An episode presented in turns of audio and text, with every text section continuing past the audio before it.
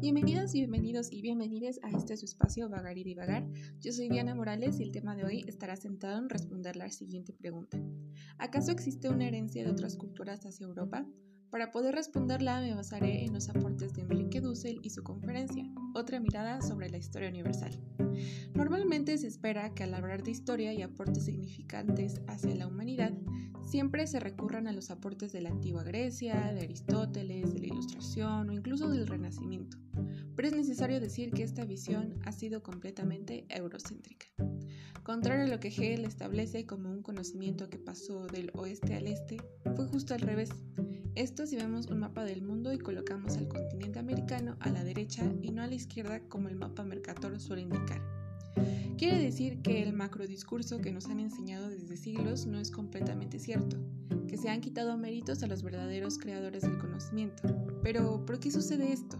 Porque todos saben que con la modernidad, la ilustración y la revolución industrial tienen relación con Europa pero muy poco se habla de que la filosofía empezó realmente en Egipto, no en Grecia, de que el papel, la seda y la imprenta y muchos otros instrumentos son legado de China y de la India y no se deben gracias a Europa, que siglos atrás en África y en América Latina hubieron aportes sorprendentes para la humanidad, pero como no las dijo un hombre blanco europeo, pues entonces no son tomadas en cuenta. Eh, el centro de las culturas fue el Océano Pacífico, y la historia y la modernidad no comienzan en Europa. Es decir, ¿cómo puede existir ese discurso si para ese entonces Europa se encontraba aislada y era más bien periférica?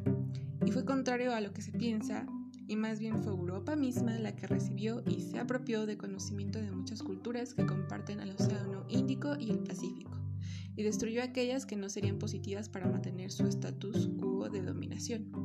Es sorprendente que navegadores chinos hayan tenido registros detallados desde 1421 sobre los continentes e incluso sobre América y que Cristóbal Colón apenas en 1492 se le conozca como el descubridor de un nuevo continente. Tal vez era nuevo para ellos, pero no para los chinos y muchos otros exploradores que gracias a todos sus avances tecnológicos, sus conocimientos cartográficos, geográficos, entre otros, pudieron tener desde antes.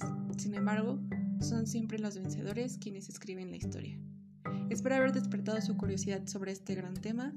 Gracias por acompañarme en este episodio y hasta la próxima.